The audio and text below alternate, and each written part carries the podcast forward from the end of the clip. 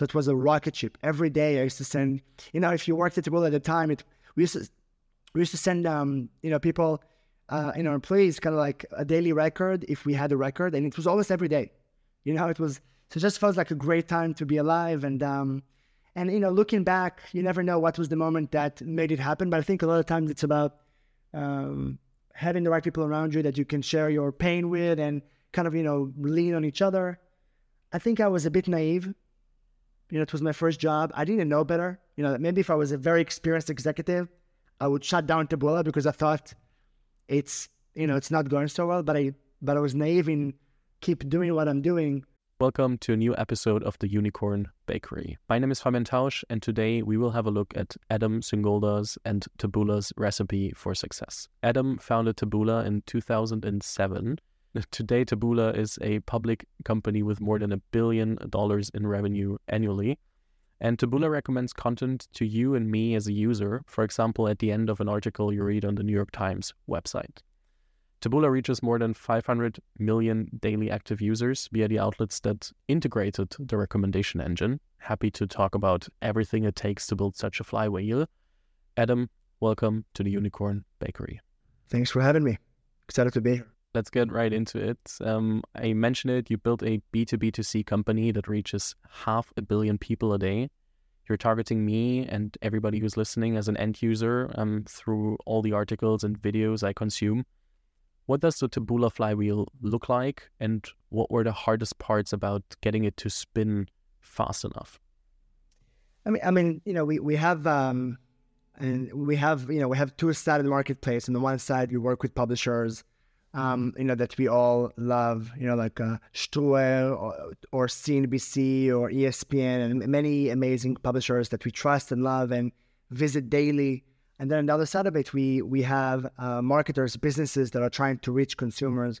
So the the very initial, you know, kind of phase for Taboola was mainly to build the trust um, and relationship with publishers, such that they want to work with us, ideally forever, to drive you know audience to their site once people get to their site, you, we can engage them, you know, with the AI and recommendations. And you've seen our product before. If you've ever visited, um, you know, you know, I mentioned, uh, you know, the BBC or and so many websites around the world, about eight thousand of them. You you've seen at the bottom of the article or on the homepage, it will say you may also like, and then recommending you more videos, more articles from the site that you're currently on, as well as paid content and, and products from the web it's kind of like Amazon. You know, if you bought this product, you may also like this, but for the open web. And the open web is, which is really goes to the Taboola mission and, and category that we operate within. You know, we, it, we Taboola operates within the open web, which is everything outside of walled garden. That is Google and Facebook and Amazon. Um, and the idea is that there's so many publishers and journalistic organizations and apps on your phone and apps on your TV that just don't have the AI that Google has. They don't have the amount of advertisers that Facebook may have.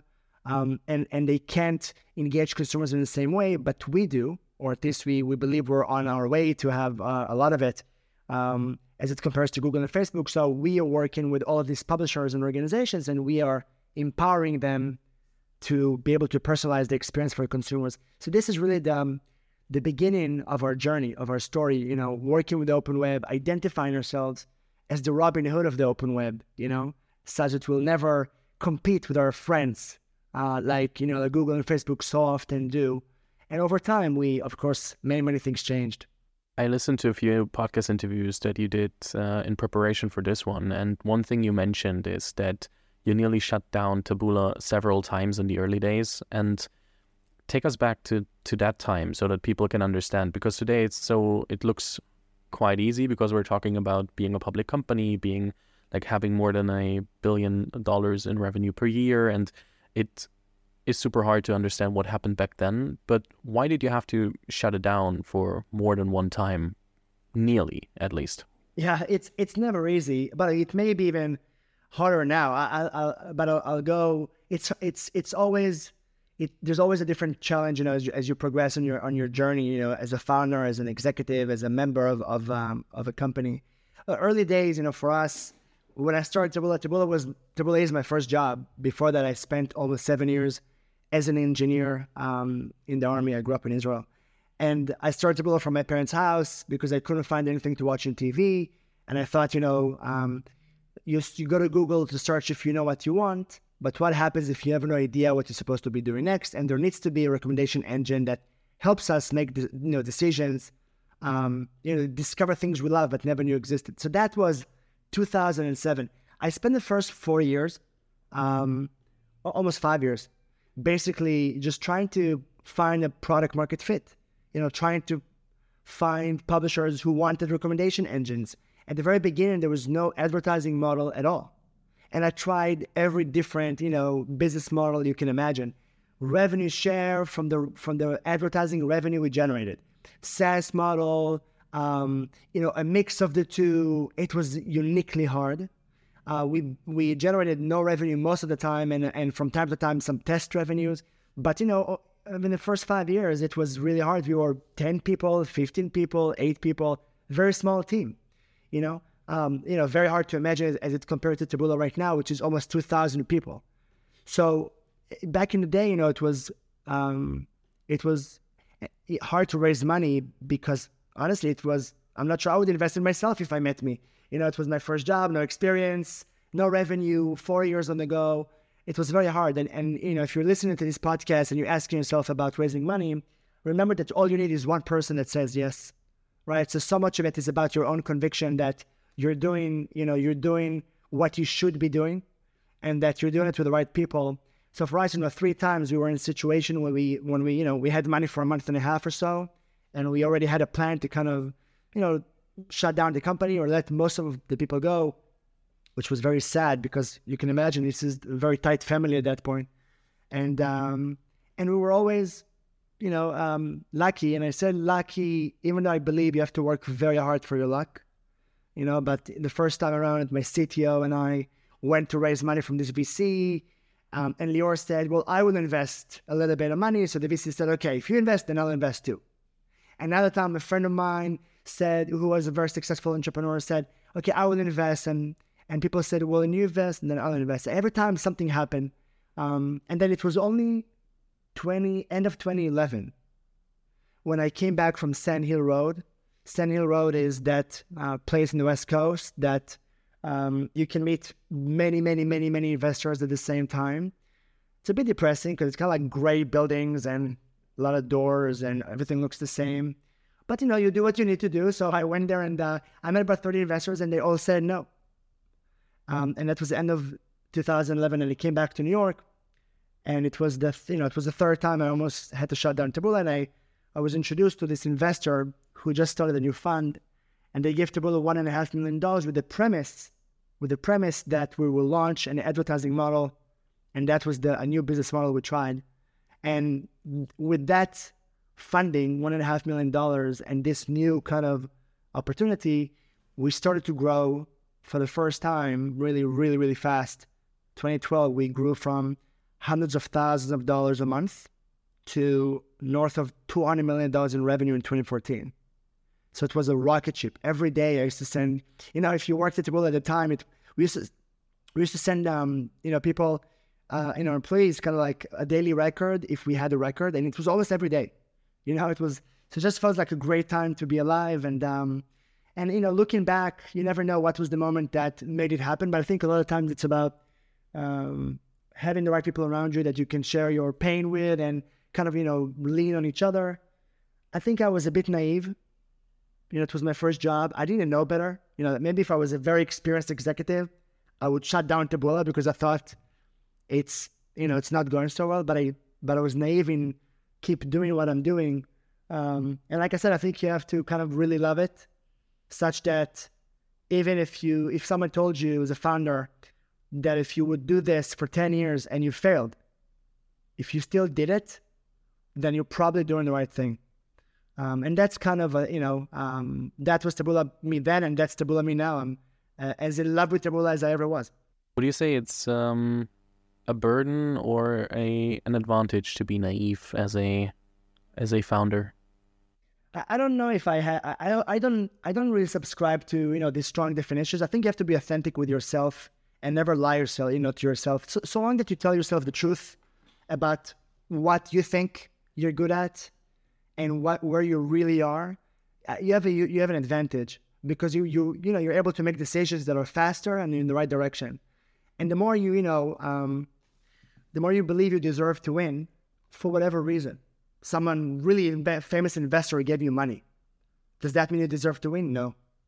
You hired a really amazing executive from Google and he chose to join you. Does that mean you have to win? You deserve to win? No.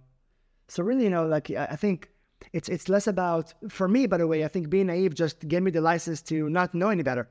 You know, so I think in many ways there's something beautiful about being naive, but especially if it's balanced with someone on your team that maybe is less, and then together you can make that decision. But to me, it's always about you know um, being authentic with yourself first, and um, with your team, and being open-minded and, and open and transparent. And that mainly allows you to self-correct as you go because remember that most startups change themselves many, many times on their way to a great product market fit, right? It's very common. And the, the difference between companies who shut down completely to companies who are here to tell the story on this podcast, uh, like many that have been here before me, are those who I think uh, self-corrected and make made decisions faster, um, and were okay, you know, making mistakes on the way. Why I'm asking is because if I talk to investors, everybody's like, yeah, we need the strong founding team and best case serial entrepreneurs or have seen a scale up and let's say have been in this head of VP C level position at a company like Taboola and now they're founding something and then we're funding them. And that's why I'm asking if it's um, because because it seems so like we don't want to have these um, founders out of university or first time founders without a first job that they did, and it's interesting. I think you know. I think investor. Look, there's there's statistic that shows that serial entrepreneurs tend to be more successful, so it makes sense. But um, you know, investors, your first investor, the person who gives you money first, they never give you money because the idea is great.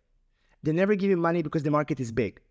They give you money because they want to give you money, believing their belief is that you will change and adopt and make the right decision. And great founders and great CEOs tend to do four things really well. They tend to raise money well. They tend to um, go in the right direction. They tend to bring great people into the company. And then they tend to be humble enough to do whatever it takes. That's the fourth thing. Whatever the company needs, they'll do. They'll make coffee, they'll meet a client, whatever they need. Right. So so your first investor, again, you, you don't need many, many, many to say yes, you need one. And that one, usually you should, if you're raising money, you should go to, you should meet people that um, there's a high, higher chance they'll choose you. Could be in your local market, could be in your language at first, um, because they, you know, they'll vibe with you, um, whatever that is. And then from there, you'll have a chance to prove yourself. Right? So you don't need everyone to say yes. And that's why um, both investors and founders are correct. Investors are right in trying to find teams that have done certain things, and that's fine. Um, and some investors are looking for, you know, um, going, you know, in a more provocative way and look for people that are, you know, doing things for the first time or uh, have huge dreams. Look, Google founders were first-time founders. Facebook founder was first-time founder, right? Amazon was first-time founder. So I mean, can it happen? It can happen. You can build the biggest companies in the world um, with zero experience and doing something for the first time. Um, but again, I just tend to not follow rules and say, well, the only way it should go is that way. I think you just have to ask yourself, um, what am I? What's what's my competitive advantage? Why do I? What do I bring that is unique to me and is setting me apart? And if you, if you're true to yourself and and this is significant, you have a chance. You built Taboola for more than 16 years. What was your personal journey and transformation as a founder and CEO throughout the years? I mean, I mean, so much. You know, being in Israel uh, for the first two years and kind of establishing the first team, um, and you know, having my CTO join me, and then moving to the US for the first time, and then you know, going from few employees to 100 employees, and that's a whole cultural change, and then from one product to multi-product, and that's a whole different uh, evolution, and then from you know one key market to the US to a global market and you know being diverse on that front. Um, and I think a lot of times, you know, it's great to not plan too long. Like it's great to have a very big vision, but you should build a plan that's good for the next two three years. and then iterate. You know, make it work and then make it better. So for me, over the over the years, you know, I when we were, you know, when I was in Israel, I never thought about being a thousand people company. When I was in the U.S., 100 employees, I never thought of being, um, you know, never thought of going to make a billion dollars in revenue. And every time you get to that milestone, uh, you kind of you have you can redefine your dreams and then build, you know, and build a plan for the next two three years. So I think um, and now, you know, the biggest change that happened to me since I launched my first family, which was Taboola, is, you know, kind of having my second family, which is, you know, I got married here in the US. Um, I have three kids, um, five and a half, three and a half, and 10 months. And that is, you know, at the end of the day, I feel like is my purpose in life, you know, to be a father and, and a family man because I just enjoy this. It's the best startup of all. Every day, new feature, you know, it's the best uh, innovation. So kids are just the best. Um, so I feel you know that that has been probably the biggest transformation personally, um, you know, to date. I think it makes sense to ask about your typical week here because it's sometimes for especially for younger founders how hard to understand how to uh, run two families uh, at once. Yeah. Um, so how does a week in in your life look like? Yeah, it's, it's uh, there's a lot going on. Uh, I I travel a lot. So I think you always should do whatever you feel needs to be done. So that means usually, especially as a founder, um, and you know, I, I, still look at Taboola as even though we're almost 2,000 people, one and a half billion dollars in revenue, public company, I still think of us as you know early early days when Google went public. They were about our size now, and Google is bigger uh, sense. So I still think I look at Taboola. I, I tell Taboolars we're, we're 2,000 co-founders, you know, because it's just the beginning. So I think you know it's it's there's a lot going on, and you should do everything you, you can to make an impact. Um, and we can go back to that because I think so much about ex- so much about company success is execution, and a group of people that are you know that are just passionate about something and um, and working together towards that goal. Um, because I, think most people are not geniuses. Like some people are, but most people are not. So most people, what makes them unique is just their ability to work, to be part of a team, to be empathetic to their clients, to their prospects, to their colleagues, um, you know, and to work together better than other companies, other teams. That is innovation. I think it's the biggest innovation, more than more than funding, more than experience, um, you know, more than more than even being a genius or not. So in that vein, I think what I try to do is I try I work hard I try to speak about those values with people at Taboola because I don't think someone needs to work 20 hours a day to be successful. I think, but but I also think you need to have daily moments. You know, Fabian, you, you and I talked about it before the, the podcast. But if you think about it, I don't plan, you know, this Christmas vacation and hope it happens so that I can relax. I think that's a huge mistake because then you live from one peak to another peak, you know, from cliff to cliff. I try to think about things that make me happy on a daily basis, and I try to get some of those whenever I can. Right, so I play Legos with my kids. Um, I play the piano. We, you know, we we're now playing Zelda on the Nintendo. You know, we so so all those things, you know, that that that make you happy on a daily basis is actually a daily Christmas. You know, we, we do math in the morning. I do bath time. I read books to the kids. Unless I have something really important, I'm reading those books you cannot stop unless again i mean if it's really important i'll do it but otherwise you know i want an hour to do it and it makes me happy it re-energizes me and i go i can go back and do whatever i need to be doing so i'm happier at work i'm happier at home and i think that work-life balance is is really important um, eh, but in a way that is distributed uh, on a daily basis almost so that you can do it forever a friend of mine who was a former chief HR officer at Adidas, he called it at some point work life integration. And I loved it because it makes you think about okay, what would a tip a perfect week look like and how can I integrate work and life into my life and not try to think those are completely different things that are working against each other. And since then I try to think about it more often as work life integration than work life balance. Yeah, I mean, uh, and, and also I realized that I'm not good at doing things in tandem, you know, in parallel. So when I'm with you on a podcast, I'm just with you. When I'm with my kids, I'm just with my kids. I'm not reading emails while speaking with them. When I'm on a, when I'm on a, when I'm in a meeting, I'm not reading emails. When I'm on Zoom, my video is on. You know, so all those things that just make me in the moment. Otherwise, I'm wasting your time, and then I'm wasting my time. So I just try to be again being honest with myself. I don't think I'm that good in doing things in parallel. In fact, I think most people are not that good at doing many things at the same time. So I just try to make the moment count, um, whatever whatever it is that I'm doing. And I think if you do that, you actually have more time to sleep. You can eat better, live a better life, and be much more productive at work. In business, often things that are just they are not important. They're like just you have to do them now from the perspective uh, that you that you have. I just forgot the the proper word, but um, how do you decide if something is important enough to say, okay, I have to skip the reading session, the book session with uh, my kids tonight? How do you assess that? Yeah, I think I think you know um, because because I care about it a lot. I mean, again, it can be depending on the time. It can be a call with someone that is in a time zone that this is the only time they can talk, and it's an important call, and I want to do it, and they don't want to do it, so I'm doing it. Um, it can be that I need to travel somewhere um, but remember, because I want to be with my kids, and this is the honest truth, then it's easier for me to make that decision because I know what I want to do. So the alternative is is is clear to me, and and then um, you know, like I said, when I'm not with them and I'm at work, then I'm I'm trying to be very in the moment and effective, um, so that I can I can make a difference. You know, so and I think you know when you know. It's like there's this famous um, famous sentence of this judge who said, "You know, it's porn when you see it."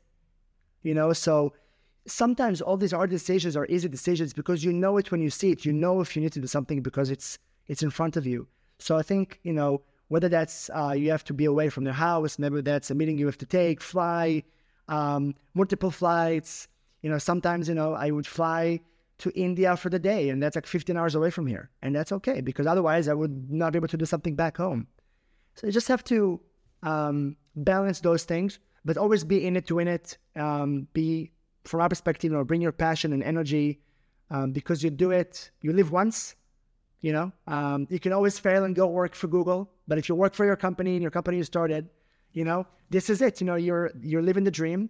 Uh, if whether that dream ends with success or not financial success, it's still a dream because you get to build it, the culture, the people that you know do it with you. So uh, I think you know it when you when you see it.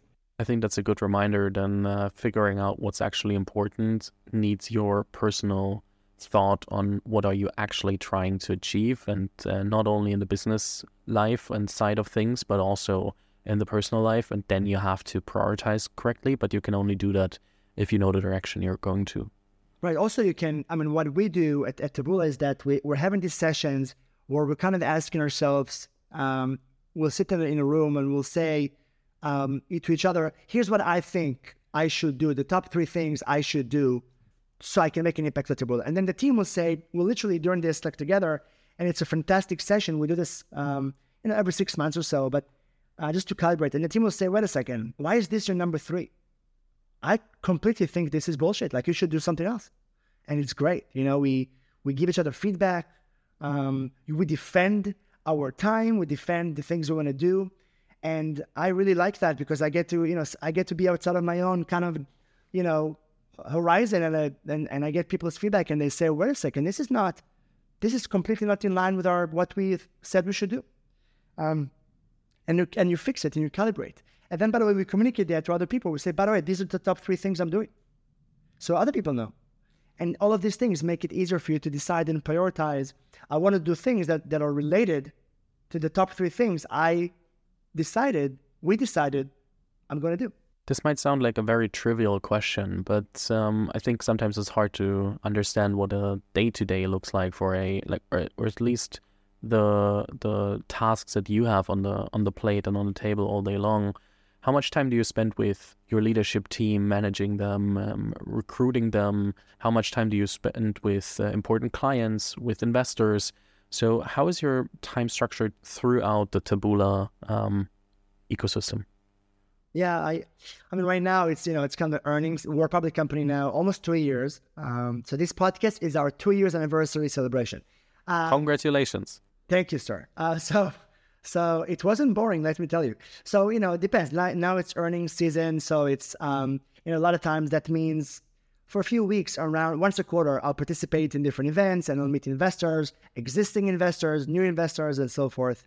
There's always, you know, um, like I said, we, always have our priorities right now. Our top four prior, priorities as a company are one, Yahoo. We signed a large partnership with Yahoo for 30 years, which is just amazing. Um, it's going to be amazing globally in Germany, in Europe, in all around the world. Um, people will feel this partnership as it as it launches. So it's that's that's I'm invested in that. The second thing is our um, advertising technology, our core technology. We're we're investing a lot in that. The third one is e-commerce, and the fourth one is bidding um, into different type of inventory that we're currently not powering. So all those four things, those are the top four. There's like 30 things Taboola's doing, but those four are the top four. So I, I spend more time on those. Um, we're not hiring a ton of people now, so I, I, spend less time with, with hiring, but I do spend a lot of time on culture. so so from my perspective, you know, the things that I always ask myself, ask myself, how do you scale a startup? How does it feel uh, in a room? You know, because a, a, culture is it's not a list of values you, you put on your you know in the in your office bathroom. You know, it's it's not it's not just ten words that you can remember by heart. You know, a, a culture is um, how do you behave in a certain situation. A client emailed you it in the evening, and they have a huge issue. Do you get back to them? Do you FaceTime them? Do you tell them I can't talk now? I'll talk to you. What do you do? Um, a colleague of yours has an issue. There's an opportunity. How do you behave? Um, is is a company's culture. So I spend a lot of my time thinking about, you know, transparency and empathy, um, and sense of urgency, uh, and things of that nature. Even though, in many ways, our challenge now is that we're we're probably the biggest in our space.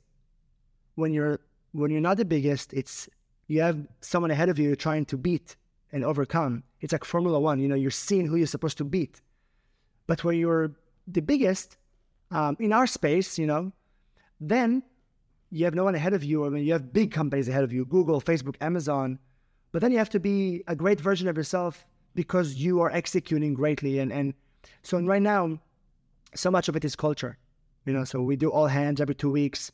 And, you know, almost 2,000 people ask questions and we, we answer every question people ask. Um, we're speaking about you know our office experiences and how do we collaborate and with each other. Um, so there's just a lot of a lot of that that I spend my time on. So I would say big clients always and around our priorities.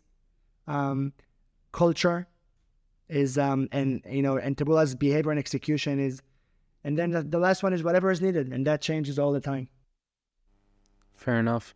Talking about culture and uh, scaling culture while scaling scaling the startup what is your what are your thoughts on how how to design a culture? How, when do i start? How do i start? How do i start thinking about it without overcomplexing it? When do i then have to think about it more? Because otherwise i'm not making enough thoughts about it so how does it change over time i think i think it depends on the founding team and the management team and right so so you know for us we we feel strongly about you know some of the things I mentioned earlier about being transparent with each other. I just mentioned this session when we give each other feedback, but you know we actually have 2,000 people give each other feedback and ask questions. We prioritize passion, intelligence, and empathy versus experience. So when we think about who can be a great person at Taboola, we it's not that we don't like you if you worked for Google or if we like, you're not getting negative points but but it's not it's not gonna make you give you a preference over someone that is we think is a great um, candidate uh, for the reasons I mentioned. Because what happens over time is that passionate people, intelligent people, obsessed people that have empathy, um, you know, on a day to day basis, they tend to learn what they need, and then and they tend to overcome and take more risks than experienced people, because experienced people have something to lose. So we, by doing that, you know, we we were able to build this culture that really promotes this from within. And if you look at people who manage Taboola, our head of revenue, right, like one and a half billion dollars P&L, before Taboola was a chef.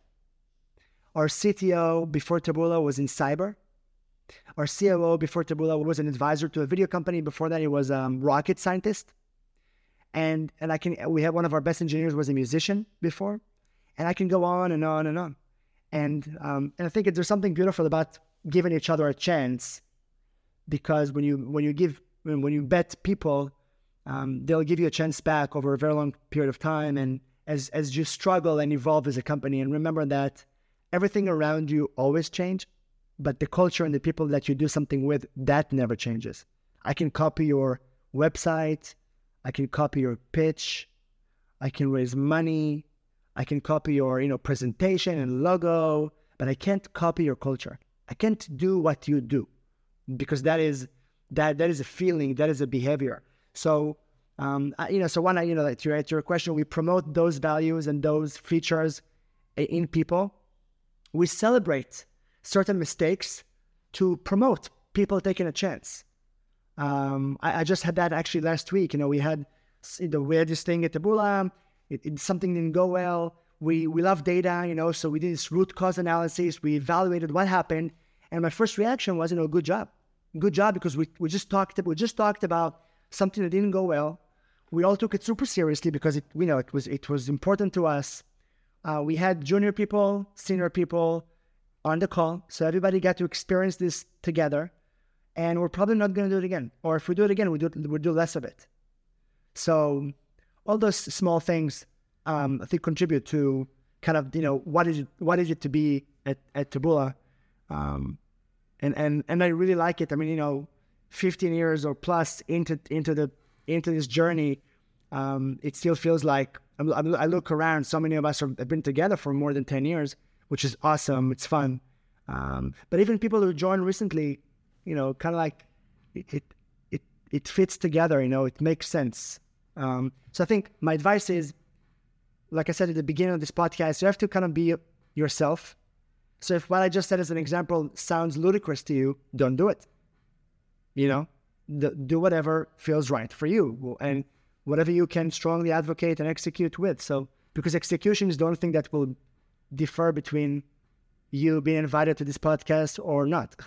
Execution and you know telling the story. It's interesting because, um, first of all, I love it. But second of all, we also, as we have it with serial entrepreneurs, we also have it with you have to have hire as senior as possible in the early days and um, also still later. But it sounds like you're promoting um, training on the ground, uh, coaching people, giving people opportunities, trusting them that they're trying to do the best um, for the company rather than just hiring for the skill set, um, hiring for attitude more than um, yeah, you have worked here and there, and that's why we hire you. And well, I, mean, I, I can tell you the biggest mistakes I've made in the Taboola journey was usually when I made decisions because I was supposed to make that decision versus um, really what I felt inside, you know. And uh, every time I every time I was starstruck because someone was very successful or someone, you know, uh, I would be so lucky if they joined us or whatever that is.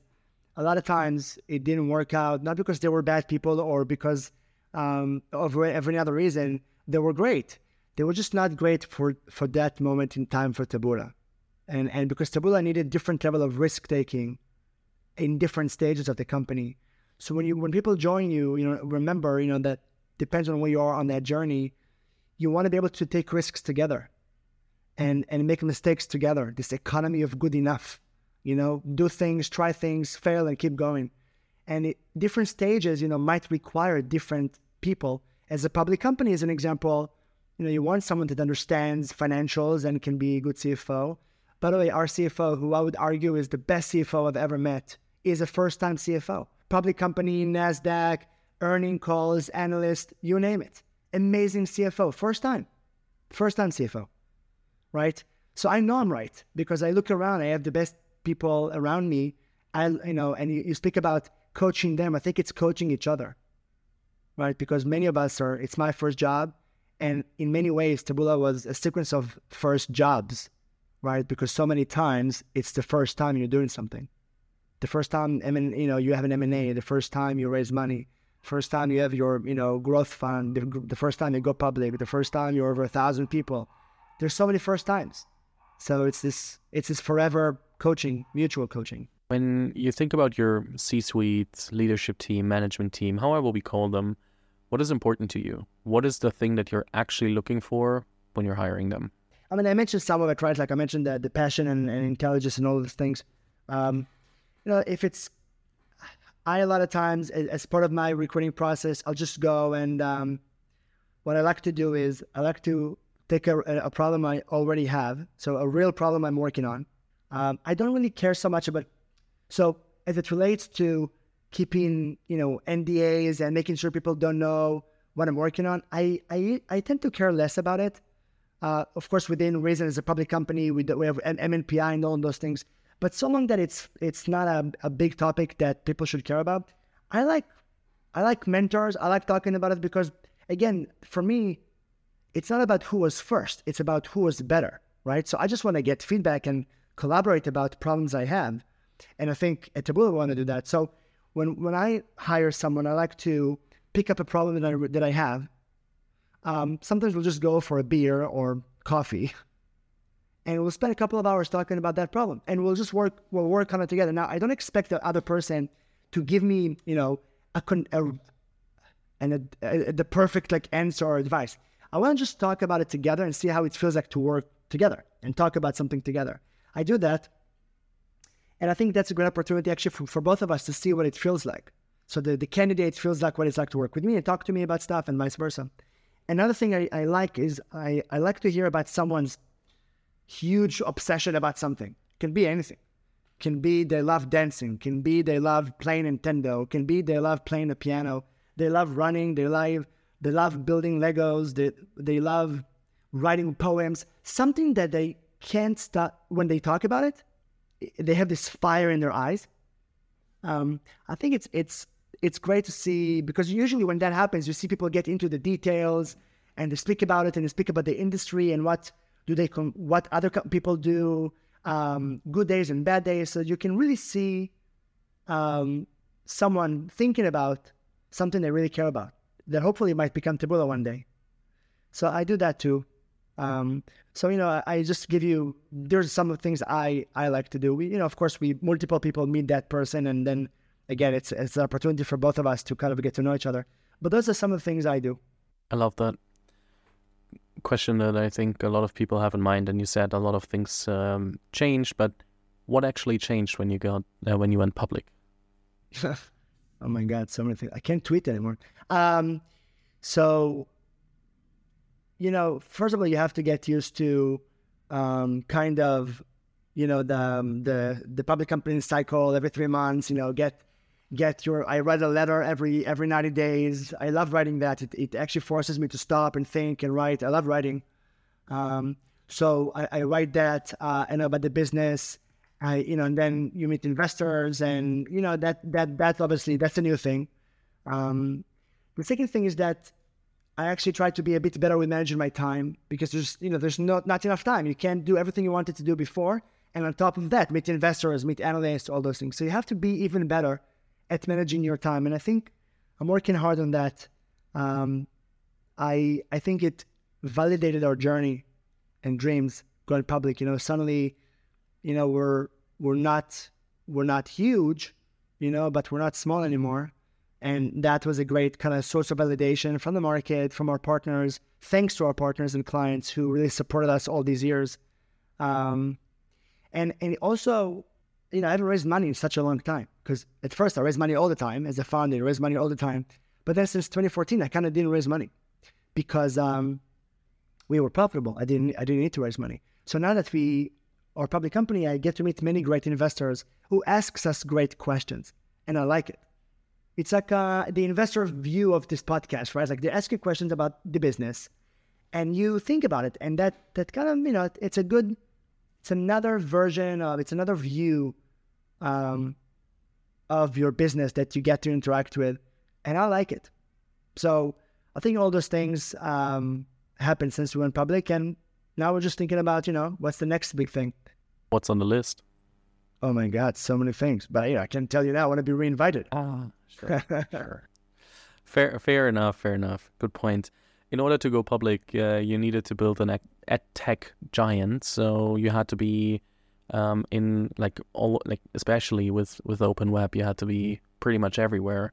So how do you think about expansion? You are in so many markets now. You um, expanded to a lot of countries. So, what are your thoughts on uh, global expansion? When did you start with it? Was it how necessary was it from the beginning? Because of course, um, the internet is everywhere, so you could maybe also just start and see who picks it up. But How is the expansion story? I think when when it comes to global expansion, it's you should do it not too fast. So so one you always ask yourself, what is the market that I can't lose? Um, you know, for us it was it was the U.S. It's not always the case, but when you know what what that market is, um, whether that's your local market where you are, or you know, in our case it was the U.S. Um, depends which you know which industry you're in. Then I think you want to make sure that you have enough investment in that market so that once you start, you know, dilute your energy and expand, uh, you, do, you you still have enough chances of not losing that market and keep putting that market. So I think you want to first make sure you're doing everything you need to be doing for that key market first. You can always go global, but you can't go you can't lose your key market. You know, so so I would say you focus on your key market first. You make sure you, you establish everything you need to get enough momentum, and then you can start thinking about more um, and then for us, what we did was at first was more of a hub strategy. So we started by having offices like in, in Europe, it was in London, in in Asia Pacific, it was um, in Bangkok, um, and Sao Paulo in Latin America. And then we had we had people in that office that spoke different languages, and would travel back and forth at first because that allowed us to have a strong culture in one office but travel a bit more. As we as a certain market became bigger, we opened offices in markets. Sometimes one, sometimes two. Like in Germany, we have two offices, right? So so and then you you would have, you know, maybe a few dozens of people in the market. So we kind of took this first key market, second stage hubs, third stage in market as the market be, um, kind of became big enough uh, across a certain threshold. It's interesting because I mean a quite similar position right now, super small scale, but um, I had the opportunity to go more global four or five years ago. I had great people on the show, Guy Kawasaki, one of the co-founders of Slack, of GitHub, and other companies. And I was like, if I'm going global right now, um, that was back in 18, 19, I would have not done anything great in Germany yet. So it would be just a mediocre podcast in Germany and a mediocre podcast in, in the US over time. So I would not have anything to be my USP. And I said, okay, I have to build the best and largest founder podcast in Germany first, because then I have a positioning that helps bridging the gap into the US or other countries. And it was like I'm I'm amazed that it somehow seems to work out and that I became the the largest player for founders and that it now works bringing people like you on the show. But it was exactly the same reasoning that I was like, okay, if I'm now being just a mediocre podcast in Germany, I will definitely not have the standing here to build something on top of it. But now with this positioning that I have, because I spent three more years on the German market, which is a long time, but I'm just a, a content driven play, so it's a different different story here. But um, it gave me way more opportunity to then um, internationalize or or with on, or on scale on a different level. Um, and it's interesting because it's like this is exactly what you um, mentioned on a super small scale. No, that that I think that obviously worked for you, and I think you're a great example of establishing an anchor that it has enough momentum that allows you to then go beyond.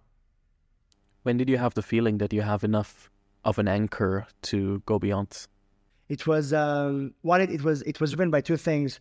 Um, it was driven by people. So as soon as I had our CTO, we I moved to the US. I left Israel because I felt like that was it. He was my anchor. And then when our COO joined in 2012, we already had the office in the UK, but that was the beginning of us uh, kind of uh, you know that was uh, um, a, a, it was a people anchor. I felt like we can now really start to do more, um, you know, complicate our business more. And then from a revenue perspective, you know, by 2014, I thought that we were having, you know, when, when we got to more than $200 million in revenue, which was mostly US, I felt like we, um, you know, we, we can do a lot more. In 2013, I believe we opened our office in Bangkok. So it was after our COO joined and we opened that office um, and we started expanding as we grew from 2014 when the company was more established financially we had we raised um, it was our growth fund from Fidelity and others. That's when we um, we started, you know, kind of complicate ourselves more. And it was not only just more geographies; it was also more products. It's interesting. Um, one question that I have in mind um, we talked about uh, until 2011, money was always an issue. You always had to figure out, okay, where do I get money from investors? How do I find a business model that works? And then let's say in 2014, with more than 200 million in revenue and um, becoming more and more profitable, uh, money wasn't the issue anymore.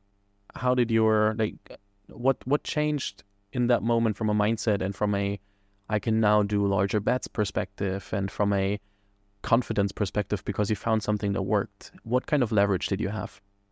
I think it's it's when we we got to that scale. Um, you know, you never think I don't need money anymore. You always, you know, you always have this anxiety of making sure you can put the lights on. You know, but but I think at, at that point it's it's when we we evolved from a single product to a multi product, which is a very hard thing to do. It's uniquely hard to do more than one thing well, and it's when we kind of expanded from you know just a widget to uh, you know editorial tools for writers and editors and you know we got into e-commerce over time and we built a business with OEMs and carriers and we just started to diversify our offerings to publishers and advertisers such that uh, people would want to work with Taboola for multiple reasons not just because they want to grow revenue but rather because they want to engage the entire company with Taboola and and that and we you know that those days and that kind of level of security allowed us to do that.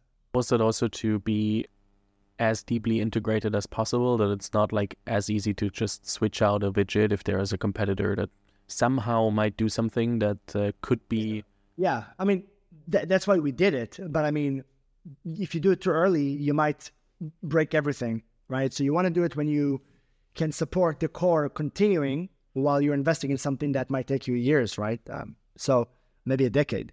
So that that's what I mean by you know just doing doing things at the right time, not too soon, but not too late either.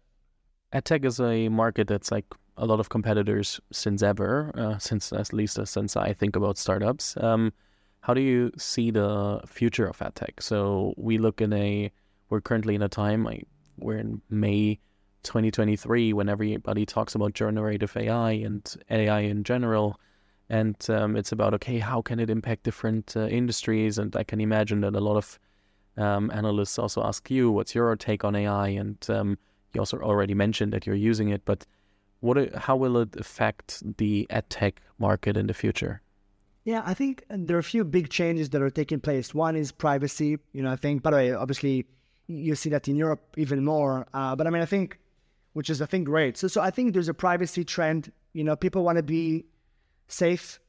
We don't want to be enough with the retargeting, enough of seeing a, you know, visiting a shoe store. Suddenly, every place I go, shoes follow me. We don't want that anymore. Like we're, you know, we're, we're not, you know, we're freaked out. So I think that we're moving to a future that is more contextual and less. It's less about me. It's about what am I doing now? What am I reading? What am I watching? So a proxy for my interests versus my identity. It, has been too long since com- social companies be taking advantage of our data on other apps without our permission. So just, I'm so happy it stops and it's stopping because it's not fully stopped, right? We still have more to do. But I think that's a big, that's a big um, trend, which as a consumer I love and as Taboola I love because we've never done those bad things. So for us, um, we want a future that is just good and contextual and safe for consumers. The second thing is e-commerce is a trend. I think that we're going to buy more over time, a lot more from home versus from a store. Um, and there's a big opportunity here to really build trust for publishers with different types of offerings so that consumers, you know, buy financial services and travel and healthcare and education and, and products from publishers they love. You know, so so if you think about um, you know a website that I love because it's a local site that I go to every day or every week, I probably would um, I would feel good making decisions on that publisher site, right? Because I trust that site. We just announced with Time.com um, that we're we're launching financial services and e-commerce websites for them because people have been reading Time.com for 100 years. Of course, they would consider making a decision about something they care about on the site. So I think e-commerce is going to be a big trend.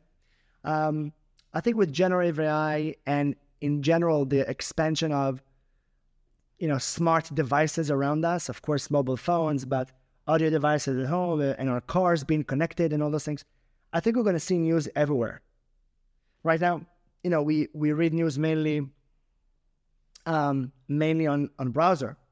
But I mean, I think over time we'll see podcasts and videos. Your your podcast should be in my Tesla. You know, like it, it should be automatically embedded in my car. I should open my car, get going, and say, "Hey, there's a podcast you may like," because it's online. Why is it not there? So so and so I think we're gonna see podcasts and videos and and text to audio and information kind of going beyond just the browser a lot over time. And with generative AI, it's going to be easier to ask for it. You know, in the car, I'm going to say, "Hey, give me a podcast that I may like about this and this and that," and and this will come up. So I think we're gonna it's gonna be easier to interact with. Maybe we'll have R2D2 like Star Wars in our home, you know, like uh, 3PO, like a gold robot will ask questions and it will just surface podcast to us. Who knows? But I think that's going to be, you know, a trend over time. When I look at your video, I see that you already have R2D2 at your home, so therefore in a Lego version, but uh, Who doesn't have, have R2D2 in their home? I mean, that would be very embarrassing if I, uh, if any one of these uh, the listeners, you know, has yet to bought uh, the Lego R2D2, I, I expect you all to consider. I should consider too. Um, last question that I think is interesting, even when we're going back to um, how to form not not a team in this case, but an advisory board, because I think it's super hard for a lot of founders in the early stages. They just try to gather names uh, that they can put on their pitch deck, and they're like, "Yeah, these are my advisors now," and everybody knows, yeah, they just gave you the permission to use their face and their name on their on the pitch deck. What would you say um, is actually important putting together a stellar advisory board? Uh, you're asking, is it important to do it, or what? No, what what is important about doing it? Uh, yeah, I mean, I, I don't think, but you can make a huge mistake. So for the most part, if you have a package for advisors that you're giving some shares uh, to people who want to be, again, none of those advisors will do it because they're gonna make so much money. This is it for them. They'll do it because they like you, and they like what you're doing. So I think it's more about token of appreciation. You build a package that's you know that is attractive, and then you can invite uh, you don't have to plan that well. You can actually have five or 10 or even 15 of them. It doesn't, I don't think it's that big of a deal, you know? Um, and it's less about, and, you know, different people will bring different things, right? Some of them could help you with your branding and thinking about your story. Other people might help you with getting to clients, getting to investors, just being your, being there for you. So I think build a package that is attractive. Talk to your board of directors about how many, like what's the budget so that you can get 10 of them as an example.